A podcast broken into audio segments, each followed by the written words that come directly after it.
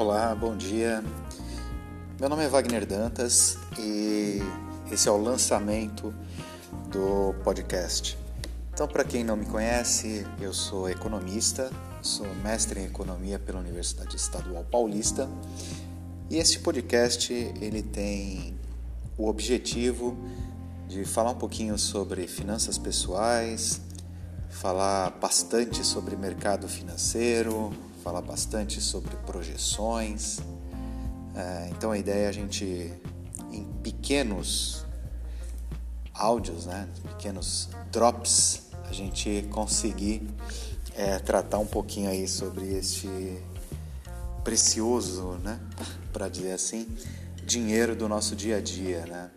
Então, é, primeiro assunto aqui, as pessoas sempre me perguntam sobre investimento, né? Acho que é porque a taxa de juros ela está baixa, ela é uma menores da é a menor da nossa história, né? Então a nossa taxa básica de juros é a Selic, 6,50% aí no ano. É, isso leva muitas pessoas a quererem investir melhor o dinheiro, né? Perguntam qual que é o caminho para o investimento. Então eu tenho feito bastante consultoria nesse sentido de alocação de recursos e tal. Mas uma coisa que me, que me preocupa é que tem muitas pessoas que querem fazer o investimento, mas ainda não têm as bases para isso, né? Ou seja, não tem capital, né? querem inverter um pouco a roda.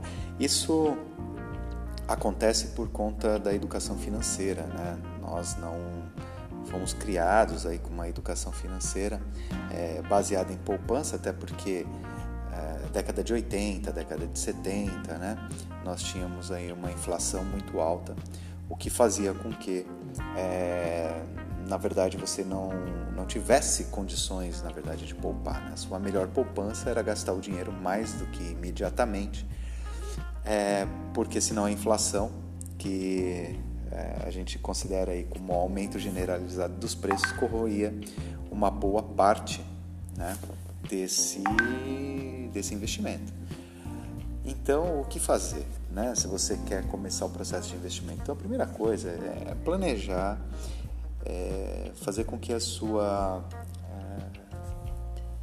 é, é a sua condição financeira é, esteja no ponto para investimento. Quer dizer, você tem que se tornar aí um poupador. Né? Então, o primeiro, primeiro passo é você se conhecer financeiramente. Né? O que, que você já possui de patrimônio? Por exemplo, coloca numa folha de papel tudo que você possui. Ah, eu tenho celular, eu tenho carro, eu tenho casa, né?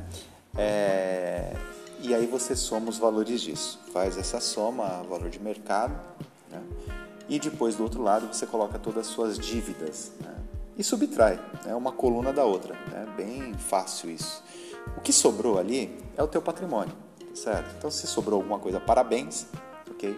É, avalia o quanto que sobrou. Essas dívidas elas não elas não podem ser é, muito altas ali, né? Senão você está destruindo o patrimônio ao longo do tempo. E o ideal é que esse patrimônio ele aumente ao longo do tempo. Então, o primeiro ponto é conhecer você financeiramente. Segundo ponto, é, qual a sua capacidade de poupança? Olha para toda a tua renda e verifica. Né? Você está conseguindo economizar pelo menos ali uns 10% é, de tudo que você ganha. Então você só vai conseguir investir se você tiver bem claro na tua mente né? onde você está, certo?